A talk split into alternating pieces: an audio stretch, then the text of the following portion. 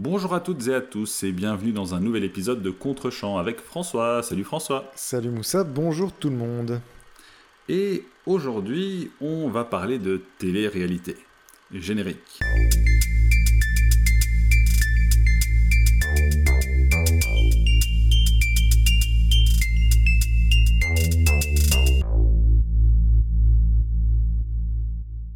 Et donc aujourd'hui, j'ai demandé à François de regarder The Truman Show, un film réalisé par Peter Weir, sorti en 1998.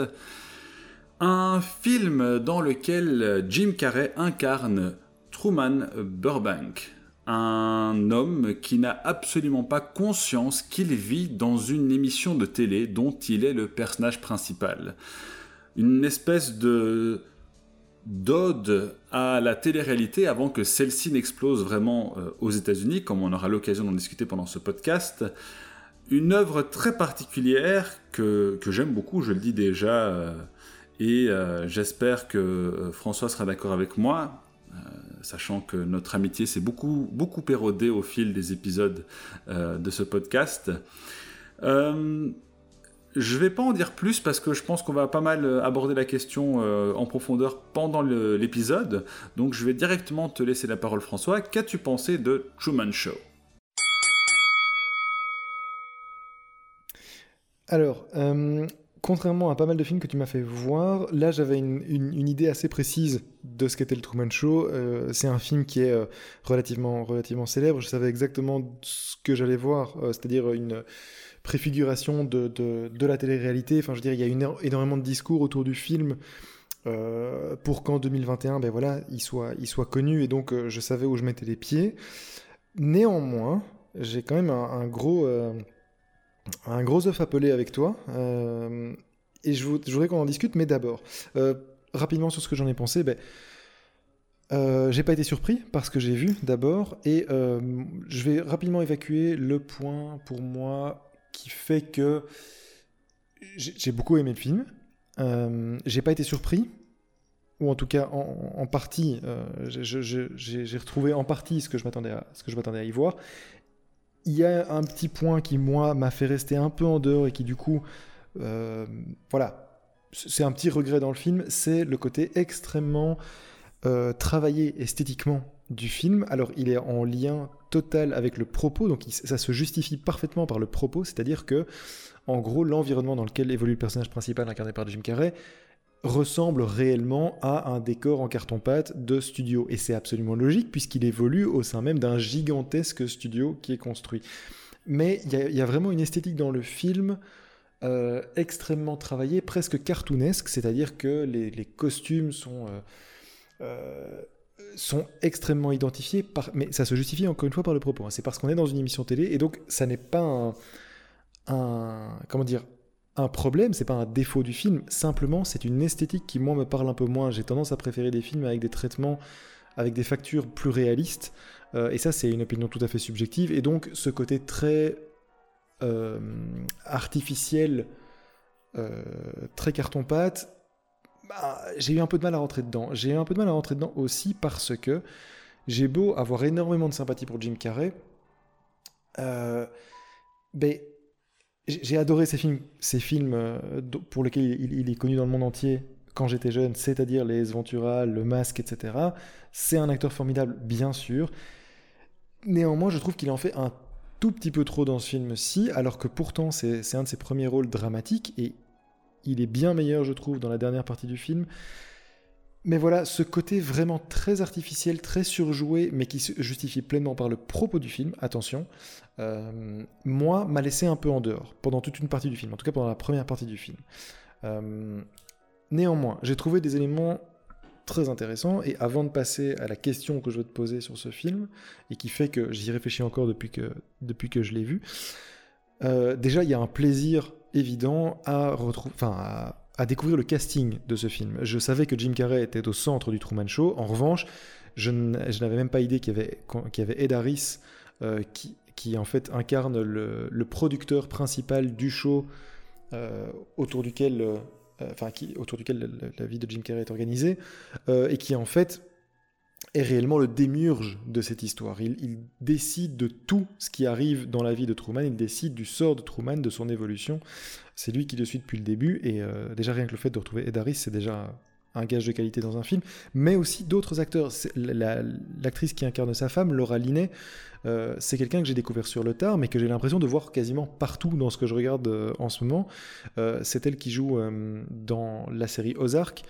Euh, mais j'ai aussi eu l'occasion de la voir dans Love Actually. Enfin, voilà, on la retrouve dans, euh, plusieurs choses ces dernières années, notamment. Euh, elle, fait une voix dans Bojack Horseman. Enfin, bref, il y, a vraiment beaucoup de choses dans lesquelles on peut la retrouver. Mais il n'y a pas qu'elle. Le meilleur ami de Jim Carrey, c'est Noah Emmerich. très bon acteur de enfin très bon second rôle américain aussi.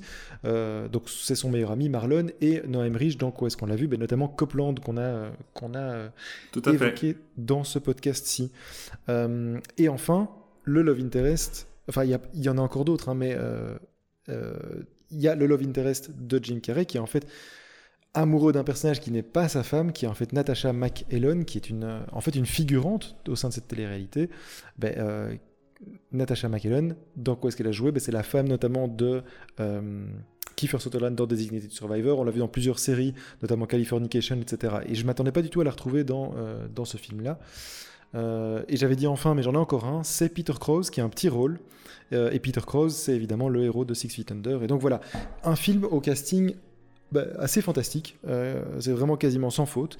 Euh, et ça, c'est déjà de toute façon un plaisir de vision. Mais j'en arrive au troisième point qui fait que je réfléchis à ce film depuis que je l'ai vu, et qui donc c'est un gage de qualité, euh, malgré le fait que je suis un peu resté en dehors de son, de son esthétique et de, de la première partie du film, c'est qu'en fait pour moi, et on s'est de nouveau disputé là-dessus, après ton, ton introduction en générique, je pense que de nouveau, pour moi, c'est, c'est pas un film sur la télé-réalité. Alors bien sûr, si, ça préfigure tout ce qui va arriver dans la télé-réalité, etc. Mais en revanche, j'avais dans l'esprit que The Truman Show, c'était un film sur la télévision. Et il y a énormément de films sur la télévision aux États-Unis. Euh, moi, un de mes films de référence, c'est d'un de mes réalisateurs, enfin, si pas de mon réalisateur préféré, c'est Network de Sidney Lumet. Mais euh, il y a des quiz shows. Avec... Voilà, bien sûr, mais il y, a des quiz shows avec Robert Redford. Mais pour moi, depuis que j'ai vu le film, et il y, y, a quelques heures à peine, euh, et je suis de plus en plus en train de me dire qu'en fait, c'est pas un film sur la télévision. Et je voudrais voir si tu es, si d'accord avec moi. Je trouve que c'est. Le film prend une toute autre dimension dans la deuxième partie, et c'est ce qui m'intéresse beaucoup plus, et c'est là que je lui ai trouvé une originalité, et des liens à faire avec d'autres œuvres que celles euh, auxquelles on accole généralement Truman Show, donc celles que j'ai citées, euh, Network, euh, Quiz Show, etc. Je trouve qu'en fait, c'est pas un film sur la télévision, c'est plutôt un film sur sur le contrôle et sur la, un, être, un, être, qui, joue à Dieu et qui sur la création en fait et sur la manière dont on gère ses propres créations. Euh, je m'explique. Pour moi, je trouve qu'en fait le personnage principal du film c'est pas Jim Carrey, c'est Ed Harris. Ou en tout cas, ce qui me, passionne dans le film, c'est la relation entre Jim Carrey et Ed Harris. Donc entre mm-hmm. l'objet et son créateur. Euh, je trouve, et ça c'est un peu, c'est pour ça que je reste un peu sur ma fin avec ce film, c'est que pendant toute la première partie, c'est pas quelque chose qui est établi. Euh, c'est-à-dire que tu es vraiment, effectivement, dans un schéma tout à fait classique d'un personnage qui est dans un monde factice où tout est fait autour de lui sans, enfin, tout est créé autour de lui sans qu'il ne s'en aperçoive, euh, et qui va progressivement se rendre compte qu'il y a des, en gros des glitches dans la matrice, euh, et qui va tenter de confirmer sa théorie qu'il se trouve dans un univers qui n'est pas tout à fait celui qui, enfin, qui n'est pas tout à fait réel. Euh, ça, c'est très attendu et je trouve presque très programmatique. Enfin, voilà. En revanche, la deuxième partie, et là, elle est beaucoup plus intéressante, c'est l'affrontement entre justement la créature, Jim Carrey, donc Truman Burbank, et Ed Harris, son créateur, le producteur de l'émission, qui s'appelle qui s'appelle comment? Qui s'appelle Christophe. Alors, c'est évidemment très appuyé. Il s'appelle Christophe. C'est évidemment le Christ il se prend pour Dieu. Enfin, voilà, le, sous-texte est évident, c'est là. Mais c'est assez passionnant parce que je trouve que les moments de bravoure du film arrivent avec Edaris. C'est-à-dire qu'il a une interview à peu près au milieu du film euh, où il est célébré comme le grand créateur de l'émission de télévision qui a révolutionné euh, le monde, etc., qui passionne les foules. Euh, et il explique en fait que d'un point de vue moral, il a créé un monde pour Truman Burbank il lui a, en fait, il lui a offert une vie normale et que pour lui, il n'y a pas de problème moral à ça, puisque justement, il lui a offert une vie normale et que même s'il avait le choix, puisqu'il est confronté à un moment dans l'interview, il est, il est pris à partie et il est confronté à la question, mais en fait, vous ne laissez pas le choix à Truman Burbank de ce qu'il veut être. Il dit, mais même s'il avait le choix, il choisirait l'option que j'ai prise pour lui, puisque je lui ai offert une vie normale euh, et que la vie en dehors du show n'est pas meilleure. Ça, c'est le premier grand moment de bravoure. Et le deuxième grand moment de bravoure, c'est vers la fin du film. Alors, je vais essayer de spoiler le moins possible. Euh, mais lorsque Truman Burbank va au bout du bout et qu'il se retrouve devant un choix, ben, le choix qu'on a évoqué, c'est-à-dire rester ou sortir, il y a un dialogue entre eux. Et il y a un dialogue qui est très mis en scène, puisqu'ils ne se font jamais face, mais mhm. Truman est encore dans son univers établi, dans, en gros dans son studio, et Ed Harris lui parle par des microphones, mais en gros la voix vient d'en haut, c'est évidemment la voix de Dieu qui lui parle. Pour appuyer ce que tu dis, il y a aussi le plan, la manière dont, euh, dont Truman regarde vers le ciel. Exactement. Et, et, le plan ressemble à tout ce qu'on a vu depuis des années quand on a une espèce de caricature d'une divinité qui parle aux êtres humains. D'une révélation. Et donc effectivement, Truman, tu as tout à fait raison, est filmé de loin en train de regarder le ciel, enfin en pied en train de regarder le ciel, alors que Ed Harris est filmé en ultra gros plan et regardant vers le bas. C'est donc bien cette relation entre un dieu mm-hmm. et son sujet. Euh, donc en fait, ce truc-là me fascine et ça me fait dire qu'en fait, c'est pas tant un film sur la télévision parce que finalement, la question de l'audience qui traverse euh, des films comme Network, comme Quiz Show, etc., n'est jamais réellement traitée. C'est-à-dire que au moment où tu entres dans le film, le Truman Show est au pic de sa popularité et en fait, la popularité ne fait que croître. Il n'y a pas de décisions qui sont prises tellement pour orienter l'audience puisque l'audience est acquise. Et en fait, l'audience n'a pas de prise sur le film. En revanche, euh, ce qui m'intéresse beaucoup plus, c'est le. Comment dire la, la, manière dont le personnage de Jim Carrey va gérer le fait, la prise de conscience qu'il est dans un monde qui n'est pas réel et sa relation de maître à créature avec Christophe, donc le producteur de l'émission. Et c'est pour ça que je relierai beaucoup plus le Truman Show à des films euh, comme Matrix ou à des séries comme Westworld, plutôt qu'à des films sur la télévision. Et c'est ça qui m'a surpris en fait dans le film. Alors que je pensais vraiment, contrairement à ce que j'ai dit tout à l'heure, je pensais vraiment arriver en terrain connu et je m'attendais vraiment à, voir quelque chose ben, sans surprise. En fait, j'ai fini par être surpris dans le film parce que pour moi, c'est, je le redis, c'est pas un film sur la télévision, c'est plutôt un film sur la réalité, la perception de la réalité, et donc je le trouve beaucoup plus proche d'œuvres comme euh, celle des, des, Wachowski ou de la série Westworld. J'en profite d'ailleurs pour dire qu'il y a énormément de ponts entre la série Westworld et Truman Show, ne serait-ce que par Ed Harris, euh, qui joue dans les deux bien sûr, mais même la relation entre Truman Burbank et Christophe, donc entre le personnage de Jim Carrey et Ed Harris, est très similaire à, à celle que Anthony Hopkins dans Westworld entretient euh, avec ses sujets. Euh, je trouve vraiment que le personnage de Ed Harris dans Truman Show, c'est le personnage de euh, Anthony Hopkins mhm. dans, dans, la série Westworld. donc voilà, j'ai au final été beaucoup plus emporté par cette deuxième partie, et notamment la fin, que je trouve extrêmement émouvante, sans, sans, révéler le choix de Truman Burbank. vraiment, j'ai été pris à certains moments dans, les scènes de fin de ce film, alors que vraiment pendant toute la première partie, j'avais vraiment plus l'impression d'être sur des rails dans une attraction, mais encore une fois, c'est probablement en partie voulu par le film, puisque ça sert le propos. On accompagne le personnage qui est, au moment où on le, découvre, ben, en, pleine, euh, en pleine illusion, en gros. Euh, c'est Neo avant l'arrivée de Morpheus. Euh, dernier point, et, là, pour, pour, là, pour le coup, c'est un petit défaut. Pardon, ouais, je sais que je fais long, mais c'est vraiment le dernier point. Je, fais une pause. Alors, chers auditeurs et chères auditrices, je tiens à préciser qu'avant qu'on lance l'épisode, François m'a dit qu'il n'avait pas grand chose à dire sur le film. J'avais pas de notes.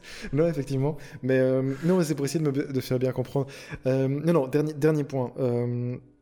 Flûte, ça c'est vraiment malin de faire ce type d'intervention. Moussa, j'ai complètement oublié ce que je voulais dire. Donc le défaut, ce qui t'a un peu moins plu. Euh, voilà, euh, juste, juste un truc, c'est que, mais c'est un, un petit défaut structurel, mais c'est vraiment pas très grave, mais il y a un problème dans le début du film, c'est qu'en fait, puisque le podcast sert aussi à, expliquer des, des, éléments de cinéma, en fait, euh, il n'y a pas d'élément déclencheur dans le film.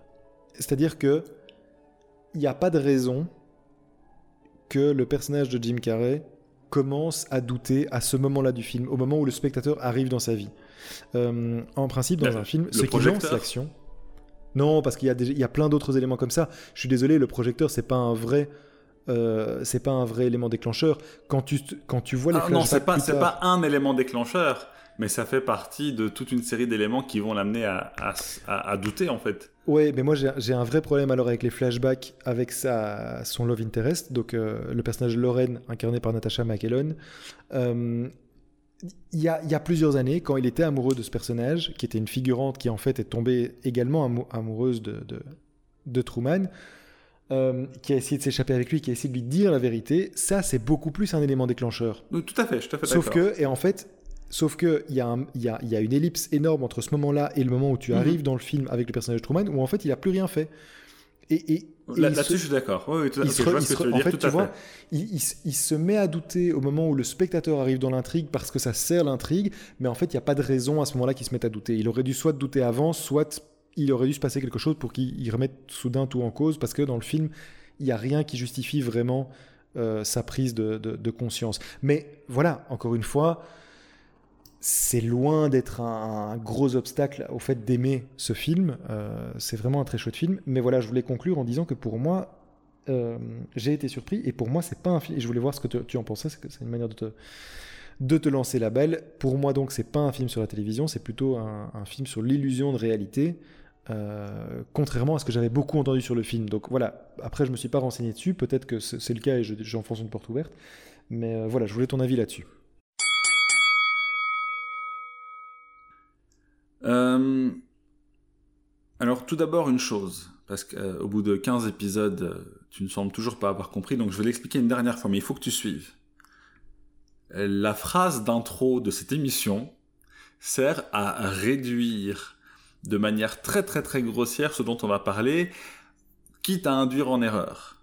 Oui, non, mais moi j'ai pas de souci. Si tu veux passer pour un idiot, encore plus rapidement que qu'en développant tes théories fumeuses, moi j'ai pas de souci pour qu'en un mot on comprenne que tu es passé à côté du film. voilà, c'est un choix, c'est étonnant, je trouve, euh, de, de, de se décrédibiliser d'entrée de jeu auprès des auditeurs, mais si c'est ton choix, je le respecte. Bon, pour répondre à ta question maintenant. Allons-y. Euh, je suis d'accord.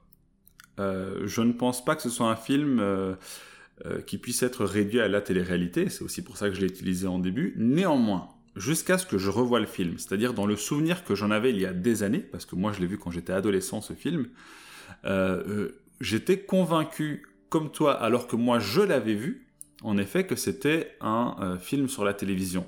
Et de toute évidence, à l'époque, je suis passé à côté.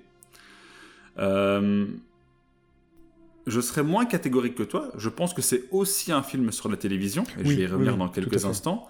Néanmoins, euh, c'est rigolo parce que tu as cité Matrix, tu as parlé de Matrix. Euh, c'est hier que j'ai revu le film, du coup.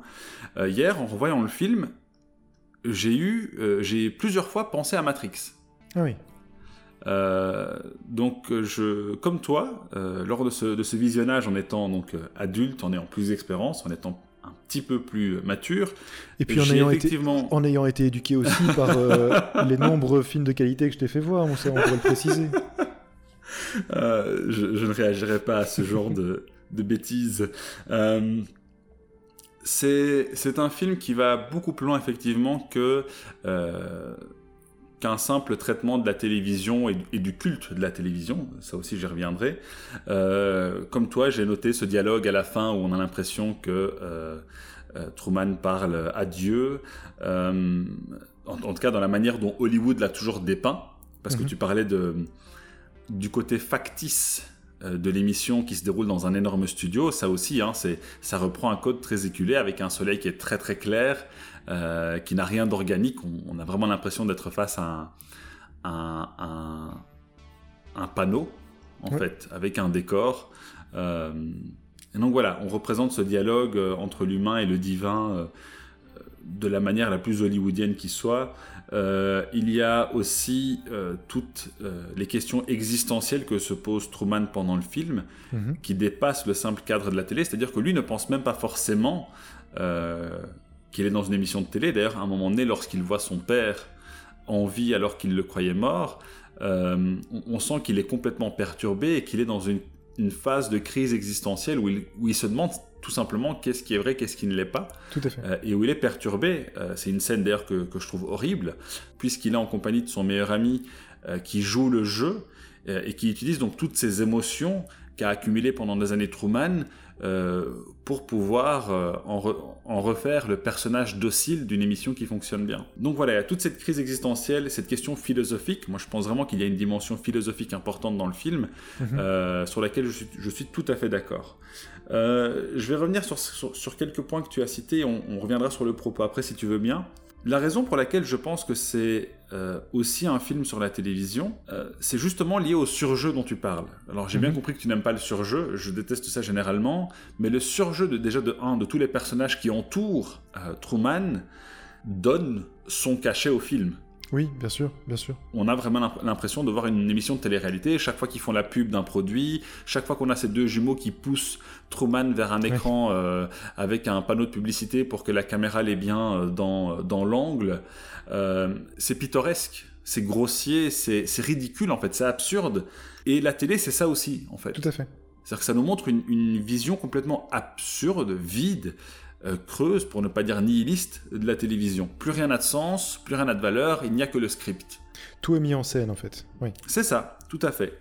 Est-ce que, est que je peux rebondir là-dessus? Parce que je, t'en prie, je, je, je, suis d'accord, encore une fois, je l'ai dit, hein, ça sert le propos, donc c'est justifié, donc ça n'est pas une critique, uniquement un ressenti personnel, parce que moi j'ai du mal du coup à m'investir. En revanche, ce que j'aurais apprécié, parce que ce qu'on n'a pas dit, c'est que tu as évidemment dans le film, euh, tu passes la plupart du temps avec le personnage de Truman, et donc dans cet environnement totalement artificiel. En revanche, tu as régulièrement des inserts sur les spectateurs en train de regarder l'émission. Justement, j'allais arriver. Dans le, monde, dans le monde réel.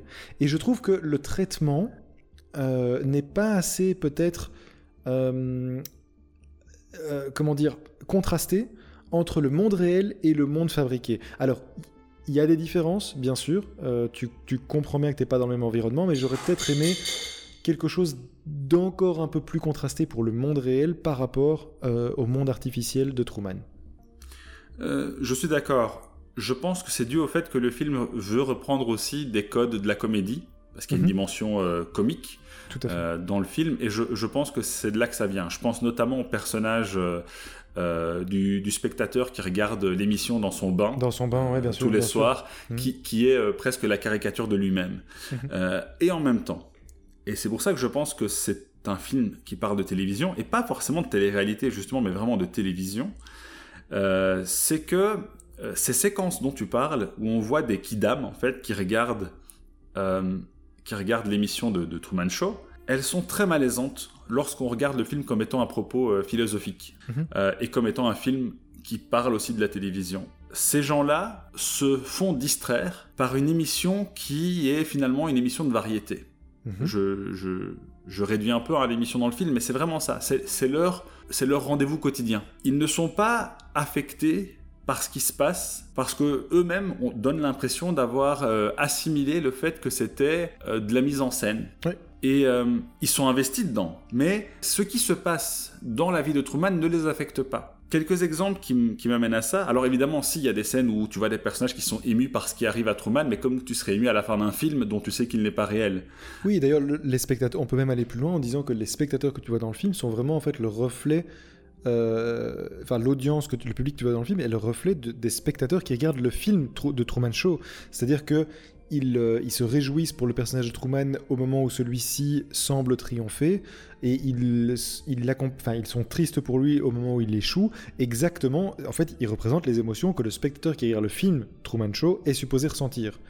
Je ne suis pas d'accord. Je pense que le film est censé provoquer un certain malaise, ce qui n'est pas le cas pour les spectateurs du film même tu vois donc ceux qui sont ah oui, dans le c'est le but c'est le but c'est parce que justement en te, en te, montrant à quel point tu es proche tu as les mêmes émotions en fait et tu comprends les émotions des spectateurs qui regardent le Truman Show dans le dans, dans, dans le film donc qui regardent l'émission si tu veux mm -hmm. mais tu te rends compte en fait que tu es comme eux. Je pense que c'est ça le but du film. Et, et donc ça te crée c'est ça qui crée le malaise. Donc je crois que c'est voulu ce, ce, cet élément là alors dans mon cas c'est pas ça.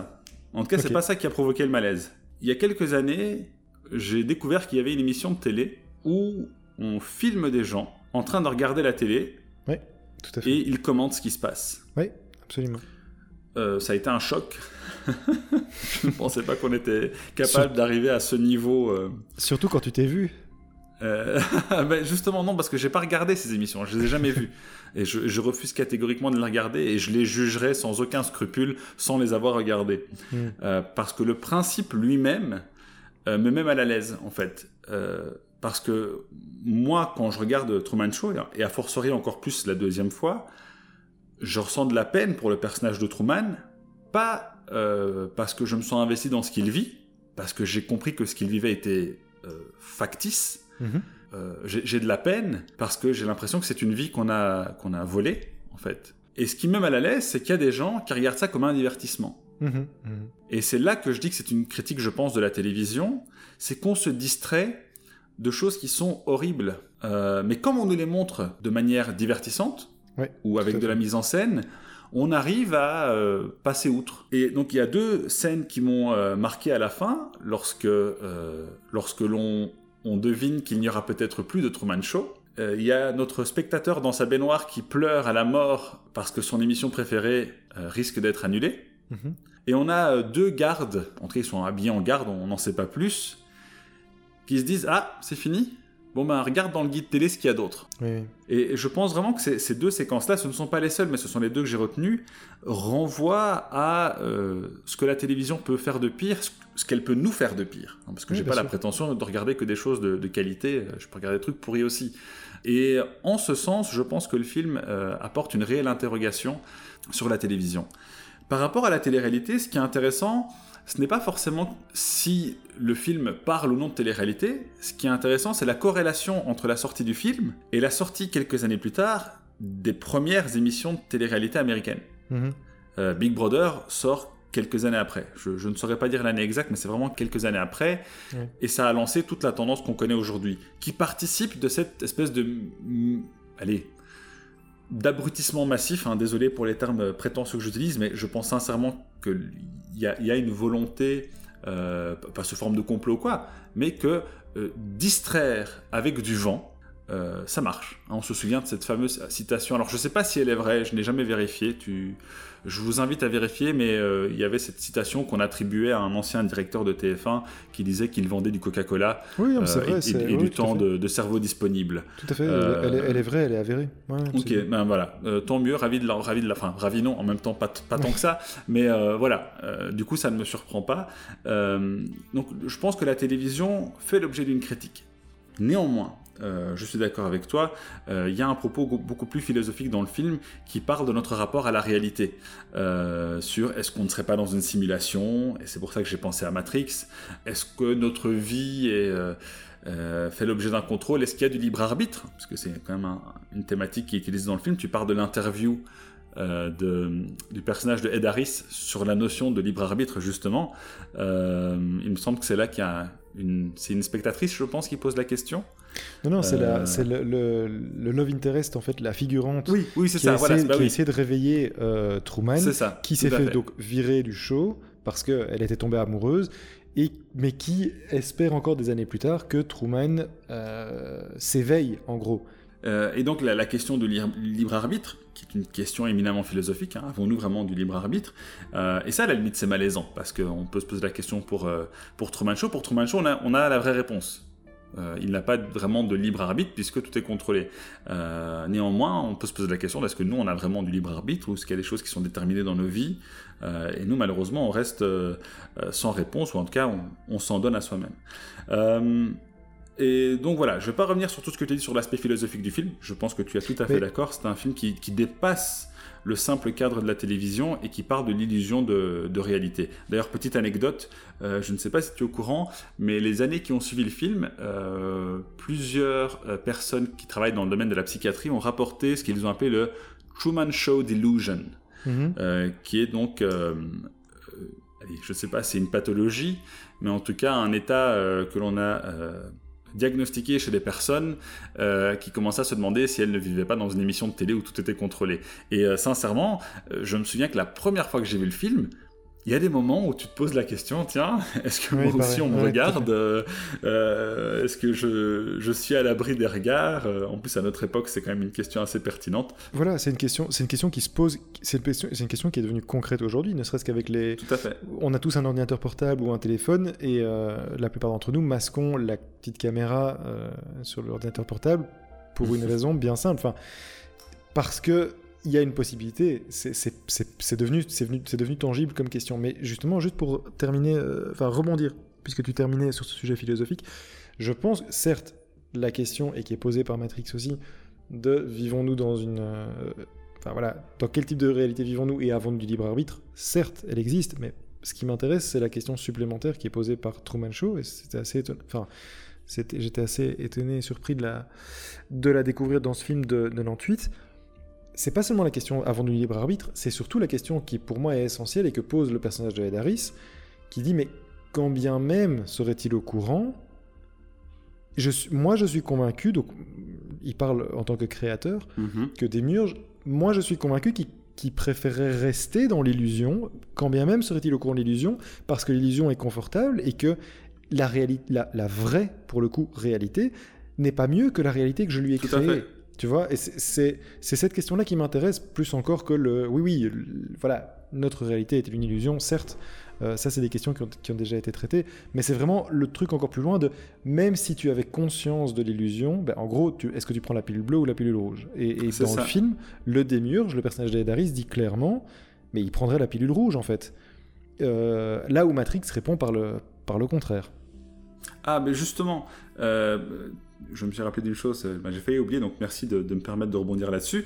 Euh, tu parlais du fait que euh, le personnage de Ed Harris, donc Christophe, te faisait penser à Anthony Hopkins dans, dans Westworld. Mhm. Moi, il me fait penser à l'agent Smith. alors l'agent Smith avant qu'il pète les plombs, hein. donc on ah parle du premier Matrix, et, et, plus globalement les machines dans Matrix qui pensent, je, enfin, en tout cas c'est comme ça que je le comprends dans le film, que la matrice est meilleure pour les êtres humains que, mhm. que ce que les humains ont fait de la planète. Euh, et, euh, et, en plus, dans Matrix, ça se tient, euh, parce que les, les humains n'ont pas fait quelque chose de grandiose de, de, leur planète.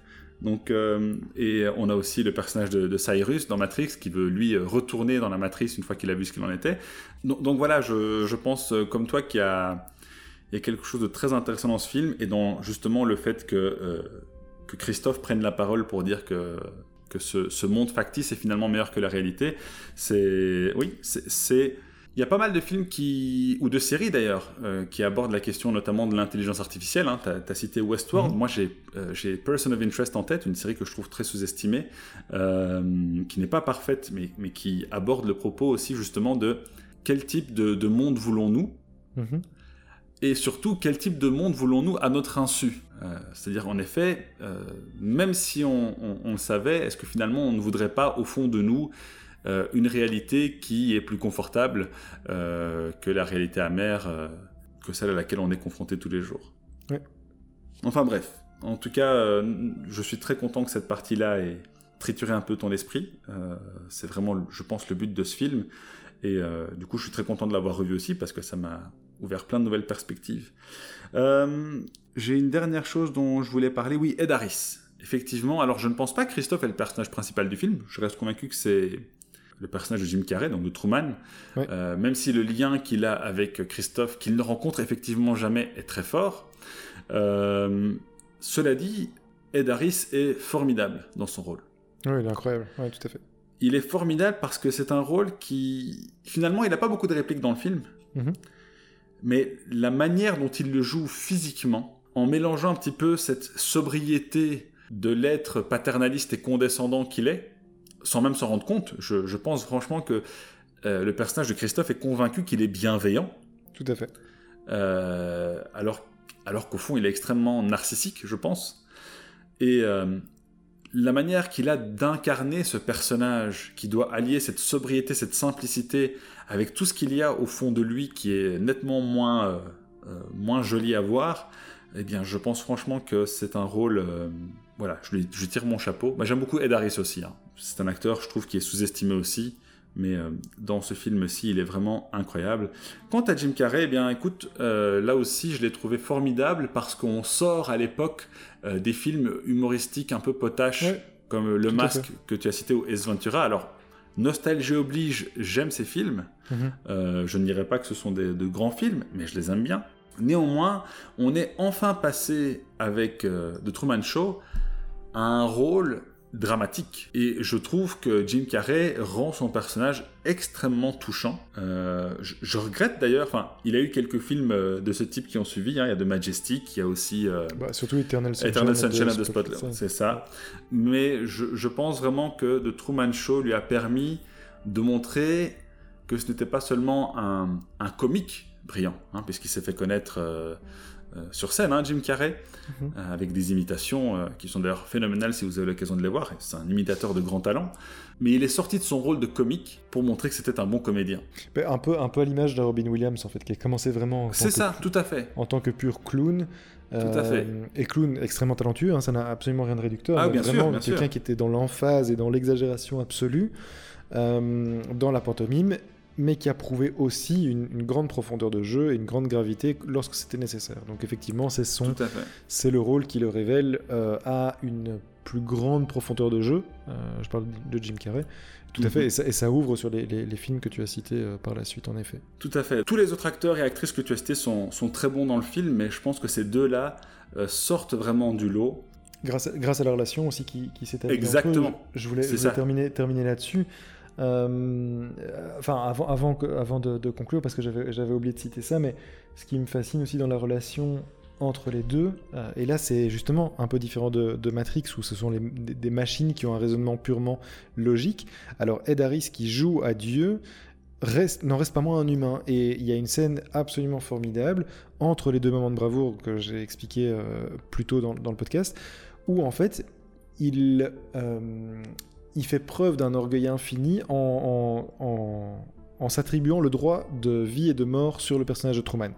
Euh, mhm. Il y, a notamment dans, une, dans un moment où Truman parvient au, moins partiellement à s'échapper, euh, Christophe préfère le tuer plutôt mhm. que laisser sa créature s'échapper. Euh, il a dit, il, donc il dit, cette phrase, il est né devant les caméras, euh, il peut très bien, il, peut très bien mourir devant, mais c'est moi qui décide. Et voilà, ce truc-là est assez extraordinaire parce que c'est la relation d'un donc entre un dieu et en tout cas un démiurge et sa créature, mais le démiurge n'en reste pas moins humain. Et, c'est ça qui pour moi rend vraiment le personnage d'Edaris euh, absolument brillant et peut-être même la, relation encore plus forte que ce que tu peux avoir dans Matrix ou, euh, même, dans même, dans Terminator finalement. Hein. C'est le même type de décision. Euh, Skynet, la, matrice dans Matrix, c'est finalement le, même type de décision, mais c'est une décision raisonnée. Là où dans le film ici de Truman, Truman Show, le démiurge incarné par Edaris reste humain et donc justement ici se perd dans son orgueil et pas dans, une, dans un raisonnement logique. Et, enfin voilà, c'est pour ça c'est vraiment assez fascinant. Oui, eh bien écoute, euh, de rien. il veut absolument se passer. Non, non. Euh, non, non, mais j'admets je, je, tout à fait que je, conclus donc en disant merci parce que j'y suis allé un, pas reculons, mais j'avais vraiment la crainte de ne pas être surpris, euh, de voir voilà une charge contre la télévision, la télé-réalité. Alors elle y est, mais il y a plus que ça. Euh, donc si euh, vous aussi vous n'avez pas vu le Truman Show et que vous pensiez comme moi que c'était ça allait être très programmatique et très attendu, eh bien non, il y a autre chose dans le film qu'on peut y trouver. Dernier petit point, parce que j'ai j'ai fini par chercher sur internet parce qu'il y a une scène vraiment qui m'a interloqué, je voulais savoir si j'avais raison, et c'est le cas. Euh, il y a une scène dans laquelle le personnage de Truman dort, et donc même quand il dort, l'émission ne s'arrête pas, on le voit en train de dormir. Et il y a une scène où on voit la, comment dire, la zone de contrôle, donc là où est le producteur, incarné par Ed et il, y a juste lui face à l'écran, euh, et il y a quelqu'un qui joue au piano, une musique en direct pour la télévision, une musique douce pendant que le personnage de Truman euh, d'or. Et la personne qui joue au piano, c'est Philippe Glass, qui est le compositeur de la musique du film. Donc il a une toute petite apparition dans le film, mais euh, voilà, ça vaut la peine, puisque le score en plus est très chouette. Philippe Glass, d'ailleurs, qui est... Tu ne vas quand même pas euh, ne pas profiter de cette occasion pour citer euh, le Léviathan. Évidemment, qui a fait la musique de Léviathan, bien sûr, mais je pensais même que tu avais oublié. euh, c'est- formidable. Tu vois, c'est à ça que sert ce podcast, Moussa. On s'en fiche des, des dizaines de milliers de personnes qui nous écoutent et qui nous écrivent des lettres euh, pour dire à quel point je suis formidable euh, et à quel point il faudrait me laisser plus de temps dans mes monologues. On s'en fiche de tout ça. L'important, c'est que, tu vois, tu te, tu te plaignais en disant Oh, tu vas me faire regarder des films russes, etc. Et au final, des mois plus tard, tu es capable de me dire Philippe Glass, qui a fait la musique de Léviathan. C'est pour ça qu'on fait ce podcast, Moussa. Mais c'est parce que Philippe Glass est un compositeur de talent. Je ne sais juste pas ce qu'il a été foutre euh, Et qui travaille film donc sur des grands qui- films. Et qui travaille donc sur des grands films. On va y arriver petit à petit. Alors, euh, bah écoute, merci pour ces analyses, comme toujours. euh, discussion très intéressante. Je te remercie, François. La semaine prochaine, tu m'as demandé de regarder, alors désolé euh, pour l'écorchage euh, de la langue, Trolljägeren Ah, bravo. euh, de Troll Hunter, un film fantastique euh, norvégien d'André Ovredal. bravo. C'est bien ça? C'est absolument ça. Tu es parfait. Voilà. Euh, donc voilà, un film. J'ai vu la bande-annonce, je suis euh, intrigué et inquiet à la fois. Tout à fait. Tu as raison on- de l'être. on aura l'occasion d'en discuter la semaine prochaine. En attendant, on vous souhaite évidemment un bon film. On vous invite euh, à regarder The Truman Show si vous l'avez euh, jamais vu. Et même si vous l'avez vu et que vous pensiez, comme moi, euh, quand j'étais adolescent, que c'était un film à charge contre la télévision, euh, comme l'a très justement dit François, c'est bien plus que ça. Donc foncez. Et on vous dit à la semaine prochaine. Salut Merci Moussa. Au revoir tout le monde.